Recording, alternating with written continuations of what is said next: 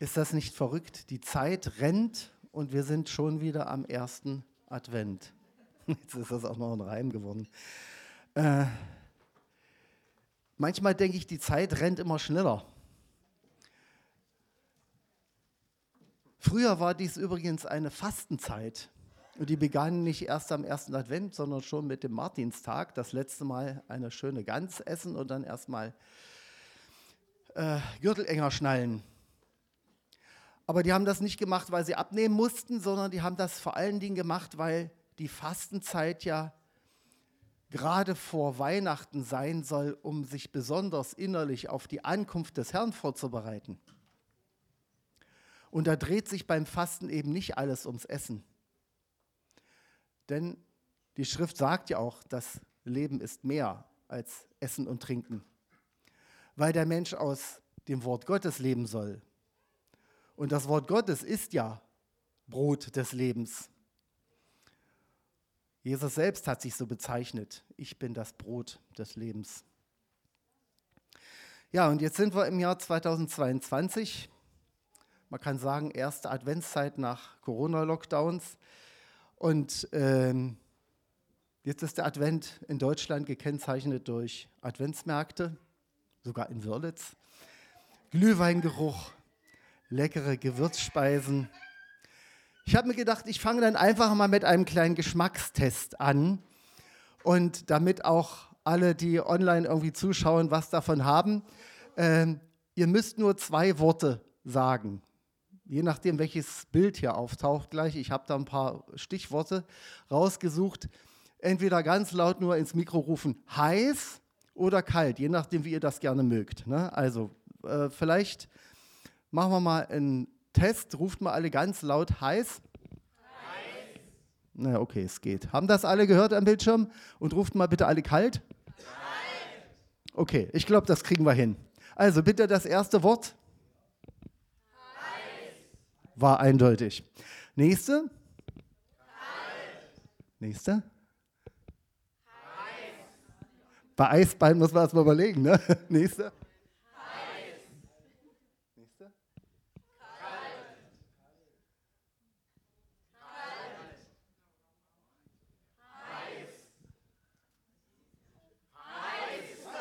Super, ihr habt den Test bestanden. Ich habe gedacht, darf ich das überhaupt machen? Nicht, dass die große Schocksekunde kommt und ähm, was meint er denn jetzt? Also, herzlich willkommen zum heutigen Predigtext. Der ist vorgegeben von der evangelischen Kirche und ich bin froher Hoffnung, dass er überall in den Kirchen heute gepredigt wird. Offenbarung 3, die Verse 14 bis 22. Und ich möchte mit dem letzten Vers beginnen, sozusagen als Motivationsschub für uns alle. Wer hören will, Vers 22, wer hören will, achte auf das, was der Geist den Gemeinden sagt. Weil er hat was zu sagen. Der Brief, um den es hier geht, äh, da geht es um eine Gemeinde, die wusste ganz genau, wie sie sich zu positionieren hatte, wann sie was zu sagen hatte. Äh, vor allen Dingen, wenn es um die Belange des täglichen Lebens ging. Das war eine Gemeinde, die für ihre ausgewogene, ja gerade beispielhaft menschenfreundliche, ja man kann sagen humanistische, selbstbewusste, entgegenkommende, diplomatisch ausgewogene, wohlwollende Lebensart bekannt war. Man würde heute sagen, eine Gemeinde, die in der heutigen Zeit angekommen ist. Keine rückschrittlich konservativen Einstellungen mehr in der Gemeindeleitung, keine herausfordernden und vielleicht sogar verletzend empfundenen Äußerungen von übereifrig missionarischen Jungpredigern im Gottesdienst, keine Ausgrenzung von andersdenkenden, andersführenden, andersgendernden Personen, kein Stein des Anstoßes mehr, weder im Lobpreis noch im Gebetskreis, weder in der Lautstärke noch in der Wortwahl, also nicht heiß, nicht kalt, sondern lau. Lauwarm. Kuschelig warm, lauwarm. Friede, Freude, Eierkuchen. Diese Gemeinde war im Gebiet der heutigen Türkei beheimatet, in einem Ort, den man in etwa übersetzen könnte mit Volk der Gerechtigkeit oder die Volksgerechten. Watchmeni, der chinesische Prediger, der vor genau 100 Jahren die Kirchen, die Hauskirchenbewegung in China ins Leben gerufen hat, der hat es so übersetzt. Dieser Ort heißt die Meinungen der Menschen, die Auffassungen der Menschen. Interessant, ne? Das ist die Stadt Laodikea. Bibelleser kennen es als Laodicea, so lesen wir es dann in der Bibel. Und diese Stadt war schon was Besonderes. Ich habe mich da mal informiert und habe einen Zeitungsartikel von 2011 gefunden unter der Überschrift Uralte Kirche in der Türkei entdeckt. Und jetzt zitiere ich mal wortwörtlich. Laodikea ist die größte antike Stadt in Anatolien nach Ephesus. Sie erstreckt sich über eine Fläche von fünf Quadratkilometern.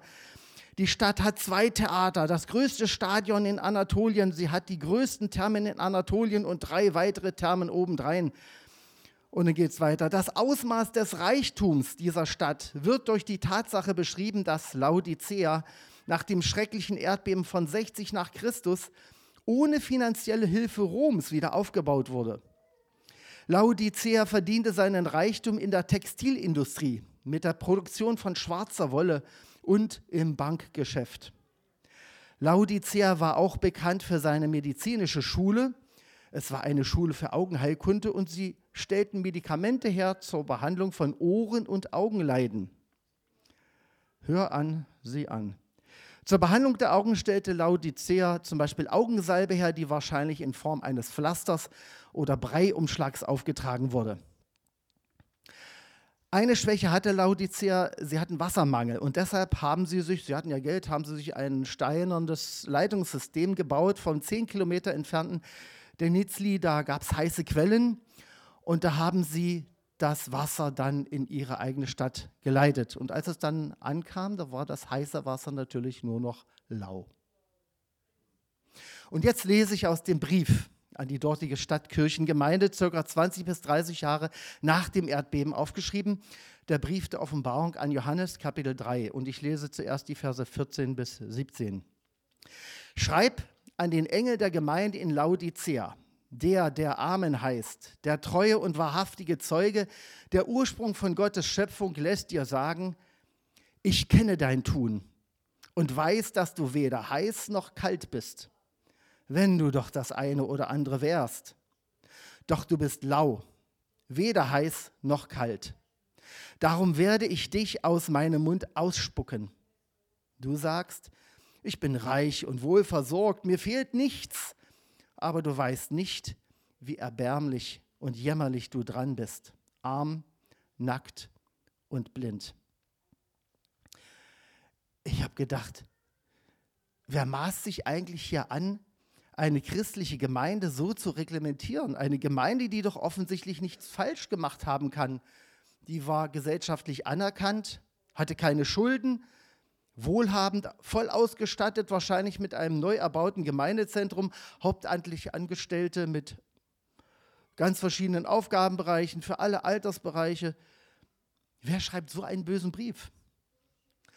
Lange Zeit war es unstrittig, dass der Verfasser der Offenbarung, also von diesen Zeilen hier, dass es Johannes, der Jünger von Jesus war. Also der, dem wir das Johannesevangelium und die Briefe verdanken der Nachfolger Jesus, von dem wir so viel lernen können, weil er diese unwahrscheinliche Liebe Gottes für uns Menschen so in so vielfältiger Weise aufgeschrieben hat.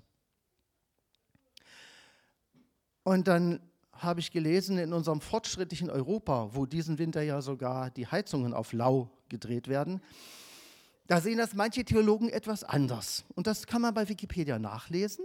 Ich zitiere jetzt mal wortwörtlich Wikipedia. Diese Auffassung wird in der heutigen kontinentaleuropäischen Exegese praktisch nicht mehr vertreten. Als Argumente werden sprachliche, inhaltliche und formale Abweichungen aufgeführt. Mhm. Das heißt auf Laodiceisch, weil Johannes Verantwortung hatte, unter Verfolgung litt und Verbannung,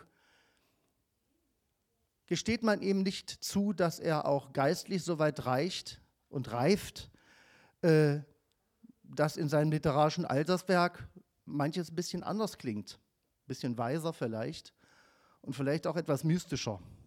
Hm. Mir fiel ein, was ich selbst nicht denke und tue, traue ich auch keinem anderen zu.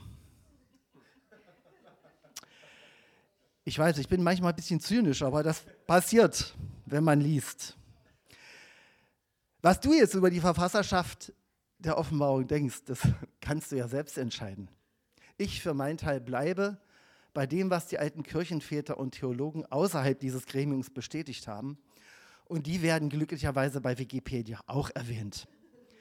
Vielleicht sind deren Äußerungen ja aber auch zu heiß gewesen für die kontinentaleuropäischen volksgerechten Theologen in Westeuropa.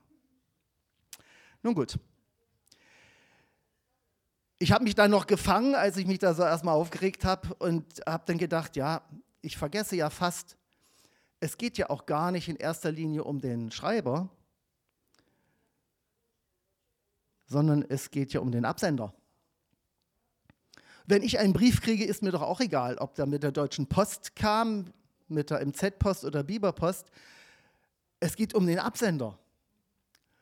Und der Absender, der steht in Vers 14, da offenbart er sich selbst. Ne? Vers 14, der, der Amen heißt, der treue und wahrhaftige Zeuge, der Ursprung von Gottes Schöpfung, lässt es dir sagen. Oder in der NGÜ, der, der treu ist, also das Amen ist der sagt, ja, so ist es.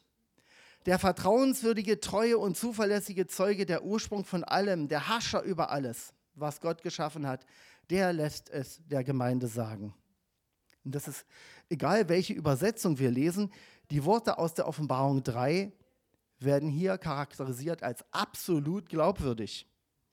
Keine vage Vermutung, kein bloßer Verdacht und kein übler Meineid, sondern ein wahrhaftiges Zeugnis, weil der Zeuge selbst wahrhaftig ist. Der Zeuge ist die Wahrheit selbst. Das Amen, das so ist es. Der Mann, der mit seinem Leben und mit seinem Sterben für die Worte eingestanden ist. Ich bin die Wahrheit. Johannes 14, Vers 6 sagt es, ich bin der Weg, antwortete Jesus, ich bin die Wahrheit und ich bin das Leben. Zum Vater, zu Gott kommt man nur durch mich. Und da merke ich, das ist gerade die Frage auch an mich und an dich. Wie geht es dir bei diesem Brief? Bei diesem Zitat von Jesus? Bin ich da innerlich heiß drauf, dass ich sage, ja, Amen? Vielleicht fällt mir sogar noch ein, ja, das habe ich erlebt und ich erlebe es immer wieder.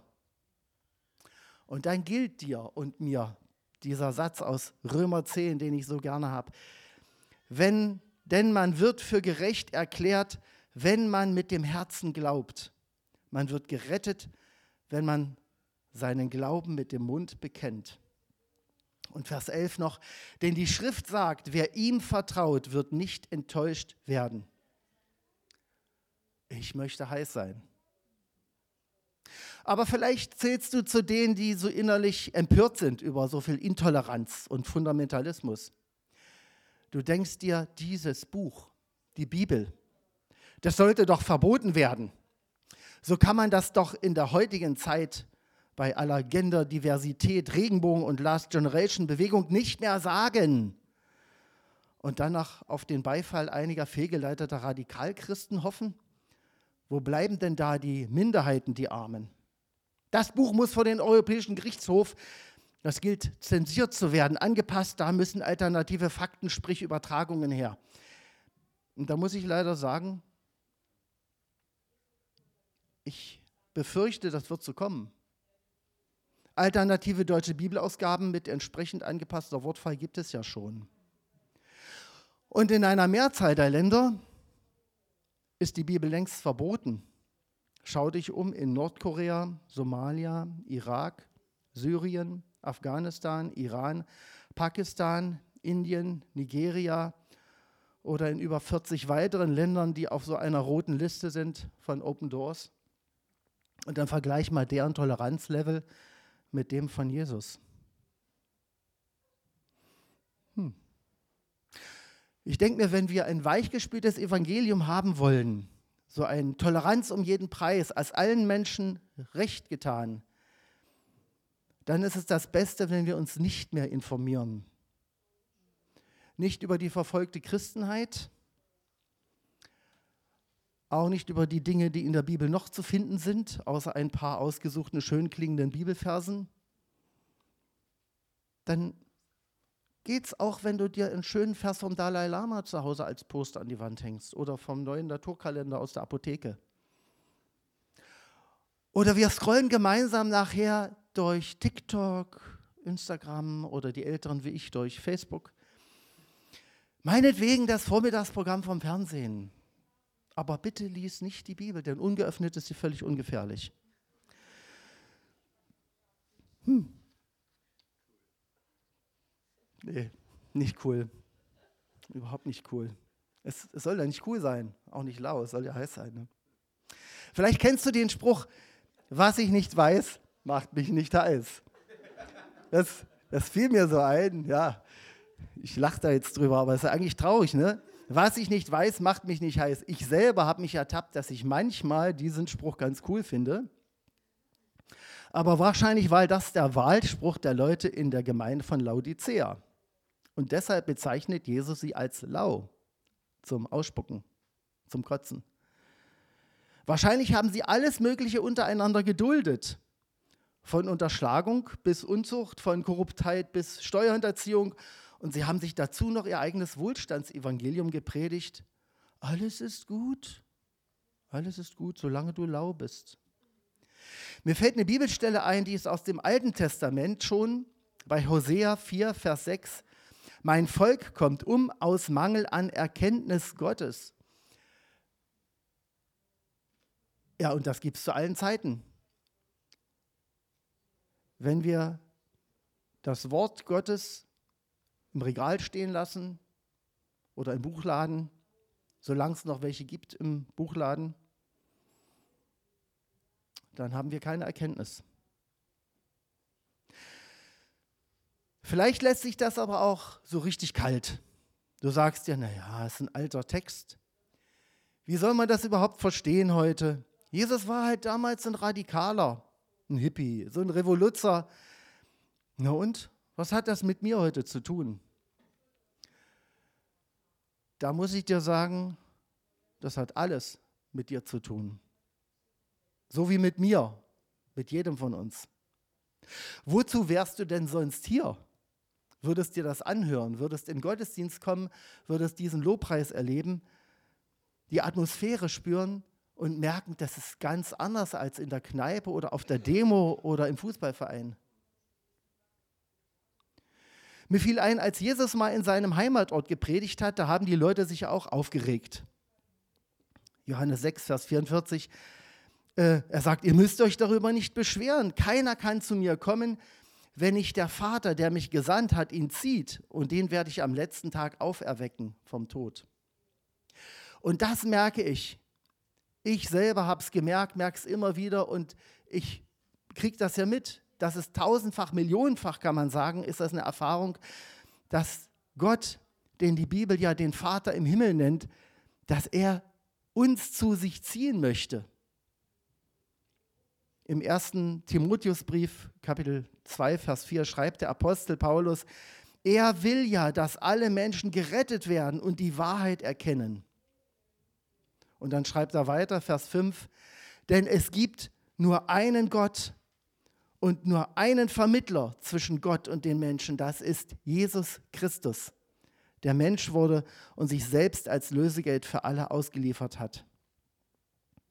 Damit wurde zur rechten Zeit das Zeugnis erbracht, dass Gott die Menschen retten will.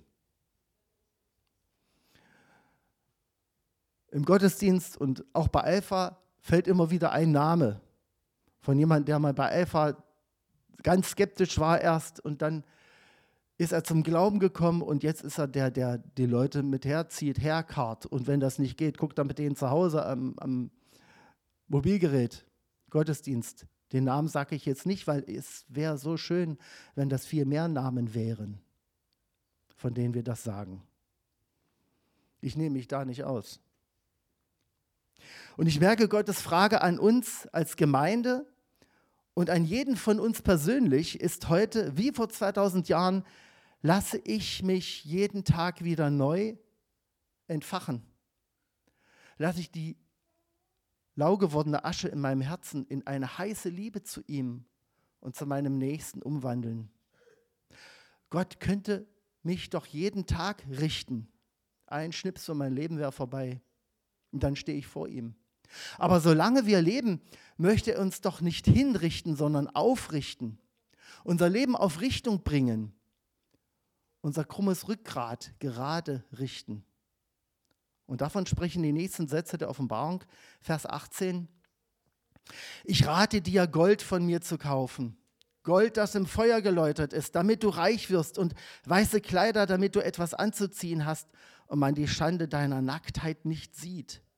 Und Salbe für deine Augen, damit du sie einsalben und dann wieder sehen kannst.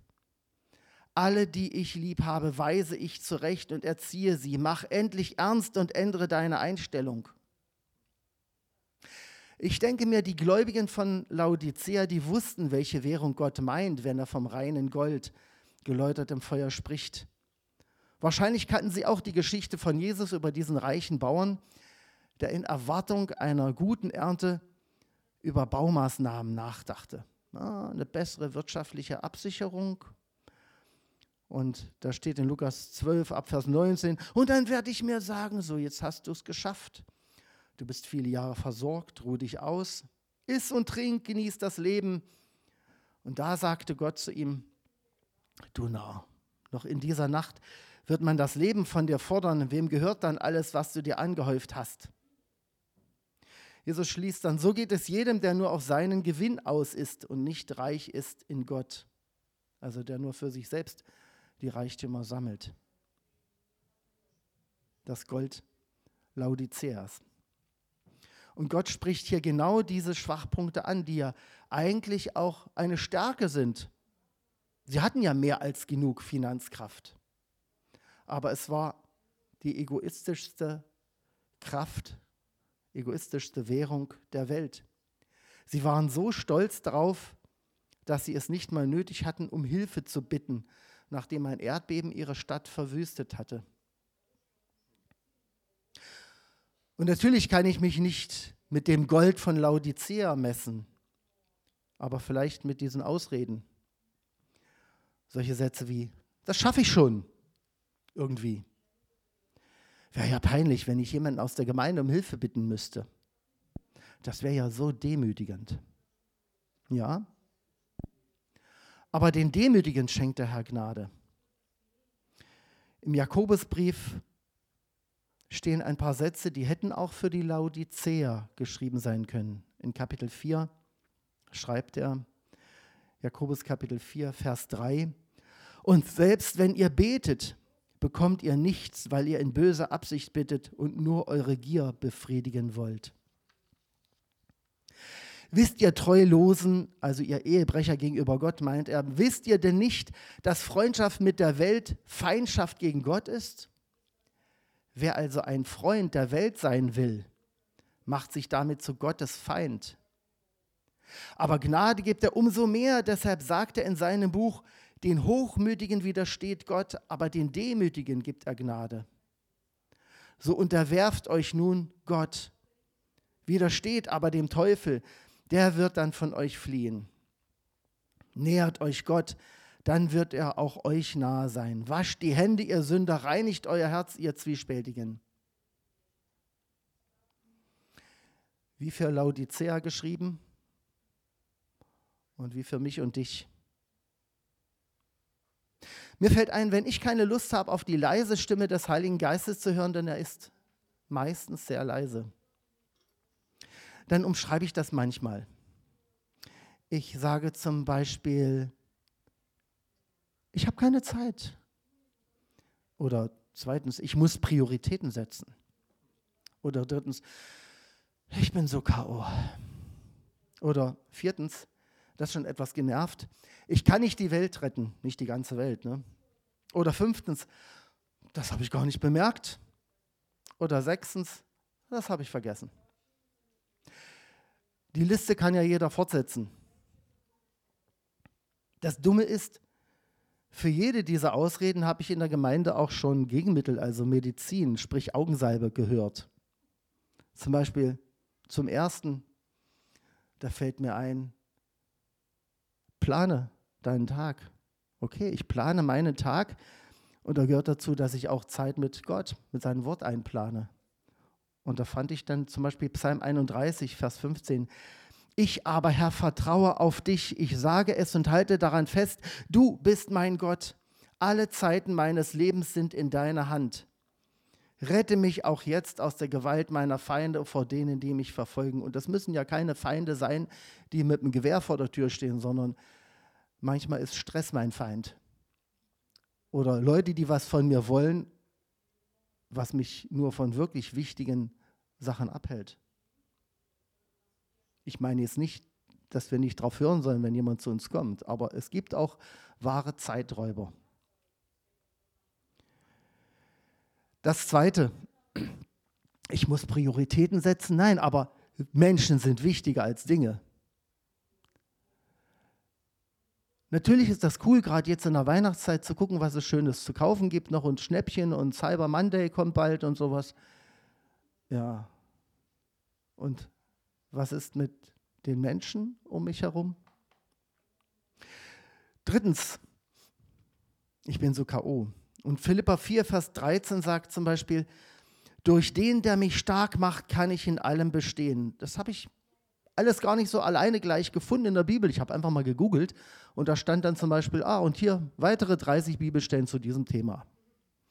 Das ist ja das Coole. Man kann ja die modernen Medien auch nutzen, kann einfach mal Stichworte eingeben und dann merkt man erstmal, wie voll die Bibel von guten Dingen ist, die man sich dann auch wirklich mal reintun darf.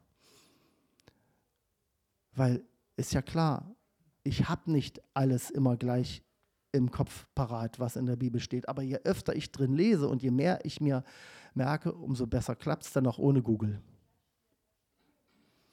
Viertens, ich muss nicht die Welt retten. Hat auch niemand behauptet. Ne? Das macht Jesus. Wir haben es ja vorhin gesungen. Jesus ist der Retter der Welt. Und in der Weihnachtsgeschichte werden wir es ja auch wieder hören. Ne? Zu Maria wird gesagt, sie wird einen Sohn, oder zu, das in dem Fall zu, ähm, zu Josef, sie wird einen Sohn zur Welt bringen, den du Jesus Retter nennen sollst, denn er wird sein Volk von ihren Sünden retten. Und ich darf darauf vertrauen, ich gehöre zu seinem Volk, weil ich habe mich zu ihm bekehrt, ich bin zu ihm gekommen. Oder fünftens, das habe ich nicht gemerkt. Im Hebräer 2 steht in Vers 11, deshalb müssen wir im höchsten Maß auf das achten, was wir gehört haben, damit wir nicht am Ziel vorbeitreiben. Aufmerksamkeit, Achtsamkeit, das sind alles Dinge, die wir durch seinen Geist geschenkt bekommen, wenn wir uns Zeit nehmen, aufzutanken. Oder das sechste, das habe ich vergessen. Johannes 14. Aber der Beistand, den der Vater in meinem Namen senden wird, der Heilige Geist, er wird euch alles weitere lehren und euch an alles erinnern, was ich euch gesagt habe. Und meine Vergesslichkeit ist dann keine Ausrede mehr. Und wenn ich was vergesse, dann schreibe ich es mir eben auf. Und dann muss ich eben ein bisschen Tagebuch führen oder das im Kalender notieren. Ich sage meinen Schülern manchmal, du musst nicht alles wissen, aber du musst wissen, wo es steht. Ein Spruch in unserer Wohnung heißt, wer nicht will, findet Argumente. Wer will, findet Wege. Gott sagt es in Vers 19 direkter. Er sagt, macht endlich ernst und ändert deine Einstellung. Ist ja eine Strafpredigt, ne? Aber ich finde, das Erlösende an dieser Strafpredigt ist, Gott schlägt dir nicht die Tür vor der Nase zu. Im Gegenteil, in Vers 20 sagt er, merkst du nicht, dass ich vor der Tür stehe und anklopfe? Wer mich rufen hört und mir öffnet, zu dem gehe ich hinein und wir werden miteinander essen, ich mit ihm und er mit mir. Vielleicht hast du ja bis eben gedacht, na, ist eh zu spät bei mir. Mich kann sowieso keiner mehr ändern.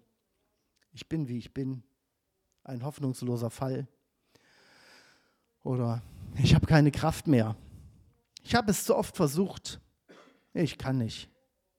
Ich habe keinen Glauben. Oder ich habe keinen Glauben mehr. Aber egal, was du denkst, glaub das nicht alles. Glaube dem, der vor der Tür deines Herzens steht und der ruft, öffne mir dein Herz. Ich will meine Liebe in dich hineinschütten, ausgießen in der Kraft meines Heiligen Geistes. Immer und immer wieder. Und wenn ich denke, dass mein Herz ja bloß wie so ein schwarzes Loch ist, dann darf ich mich besonders gesegnet fühlen, denn dann fließt das umso mehr und reinigt und macht's heil. Denn seine Güte hat kein Ende. In den Klageliedern, man könnte denken, ja, Klagelieder muss ich mir jetzt nicht auch noch angucken. Da steht von dem Beter ab Vers 20, Klagelieder 3, ich bin vor lauter Grübeln am Boden zerstört, aber eine Hoffnung bleibt mir noch, an ihr halte ich trotz allem fest. Die Güte des Herrn hat kein Ende. Sein Erbarmen hört niemals auf.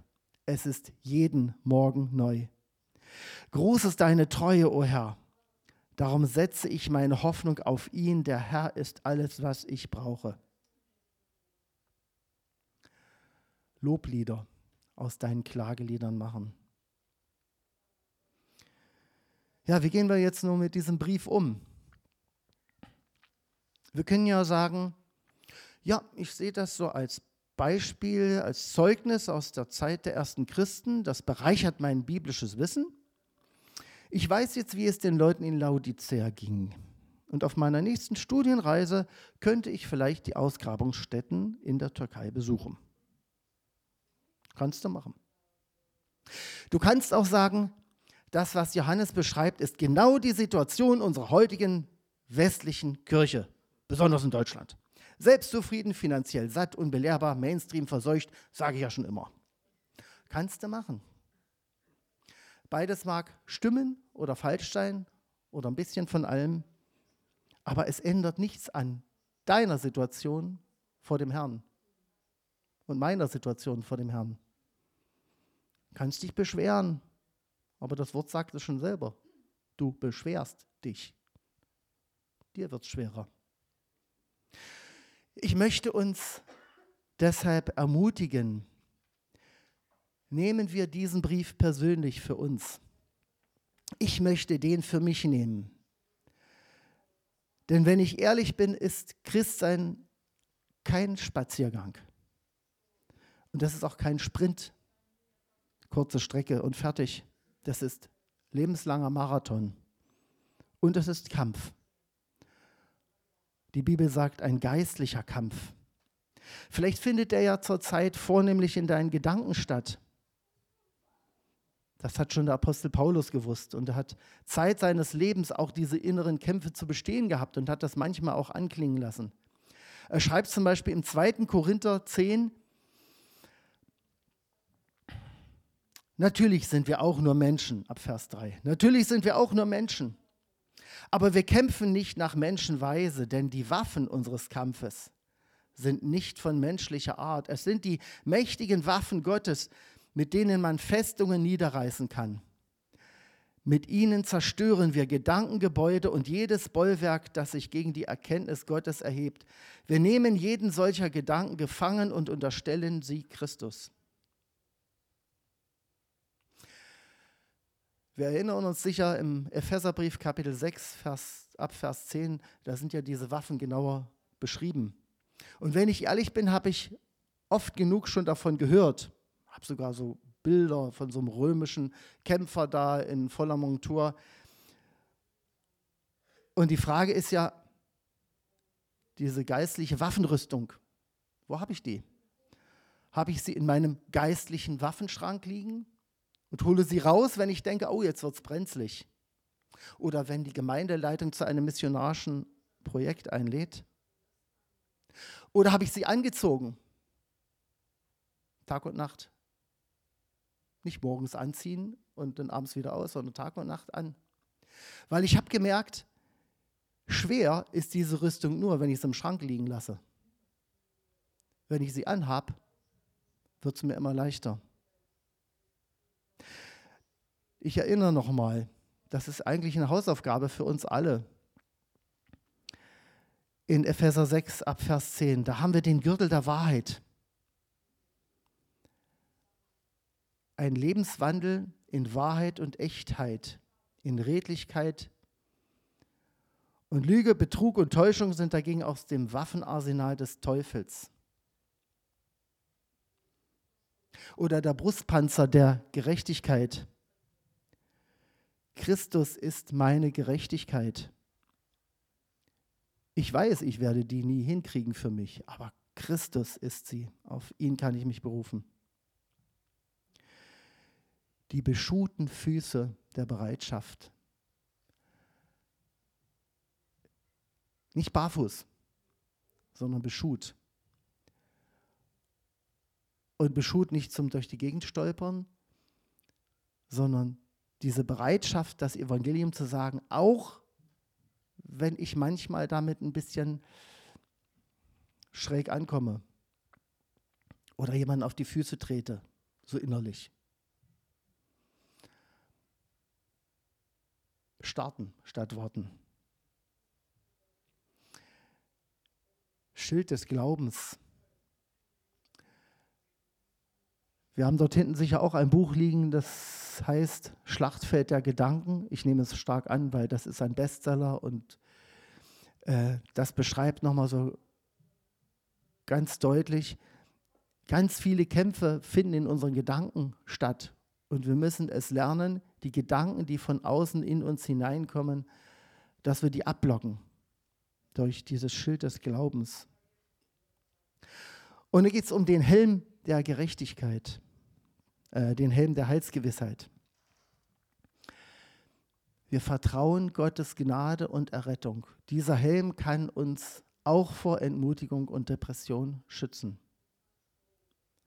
Und das Schwert des Geistes, das Wort Gottes. Nicht das Wort Gottes steht bei mir zu Hause in verschiedenen Ausgaben im Regal, sondern ich nutze es, ich spreche es aus. Und ich habe gelernt inzwischen, dass ich das nicht nur leise lese, sondern laut lese, auch wenn ich alleine bin. Vielleicht nicht unbedingt, wenn ich auf der Straße beim Einkaufen irgendwo bin oder so, dann kommen die Leute durcheinander.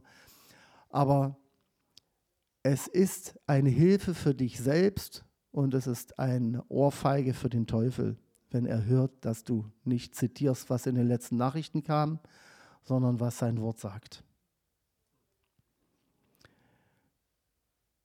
Ich möchte den vorletzten Vers aus Kapitel 3 für mich als persönliche Motivation nehmen. Vers 21 aus der Offenbarung. Wer den Kampf besteht, dem werde ich das Recht geben, mit mir auf meinem Thron zu sitzen, so wie auch ich in den Kampf, wie ich den Kampf bestanden habe und mich mit meinem Vater auf seinen Thron gesetzt habe. Ich möchte den Kampf bestehen. Und denken wir nicht an einen riesengroßen Kampf, wie das in irgendwelchen Filmen ist, sondern der tägliche Kampf. Und jeder weiß, was sein eigener täglicher Kampf ist. Ich möchte jeden Tag den Kampf bestehen, weil ich die Waffenrüstung Gottes anhabe und weil er mir jeden Tag wieder neu seinen Geist gibt, seine Kraft gibt und Liebe gibt, dass ich durch diesen Tag komme und dass ich am Ende des Tages nicht zusammenbreche, sondern immer noch stehen kann und stehen kann, wenn er wiederkommt. Ich möchte beten. Jesus, ich bin immer wieder auch in dieser Gefahr, dass ich lau werde, dass die heiße Liebe zu dir abkühlt. Und meistens merken es die Menschen, die mir nahe sind, eher als ich selbst. Herr, ich bitte dich, dass du mir immer wieder Menschen auch in den Weg stellst, dass sie Mut haben, mich anzusprechen und mir das zu sagen. Und ich danke dir, dass du immer wieder nur ja, ein Gebet weit weg bist und dass dir die volle Fülle da ist von all dem, was wir lesen können in der Bibel, von all dem, was wir jetzt auch gehört haben. Und ich danke dir, dass du gekommen bist, nicht um bloß große Reden zu schwingen, sondern du bist gekommen, um mit deinem ganzen Leben und Sterben einzustehen dafür, dass dein Wort die Wahrheit ist. Und dass wir zu dir kommen können und bleiben können. Heute, morgen und in Ewigkeit. Und das ist wirklich der Sinn von Weihnachten. Wenn wir darauf zugehen, dann wollen wir das immer vor Augen haben. Wenn du kommst, wenn du in unserem Herzen bist, dann ist das ganze Jahr Weihnachten. Dann ist das ganze Jahr innerlich in unserem Herzen fest, weil du mit uns zusammensitzt und isst und trinkst und wir uns austauschen. Herr, ich will nachts aufwachen und nicht Angst haben vor Albträumen, sondern ich will nachts aufwachen und mich erinnern, dass ich zu dir sprechen kann. Meinetwegen singen. Ich will morgens aufwachen und mein erstes Wort soll sein, danke Jesus, dass du da bist, dass du mir Leben gibst. Und ich will abends ins Bett gehen und sagen, danke Herr, du bist gekommen, damit ich Leben habe in Fülle. Danke für Weihnachten und für alles, was du bringst.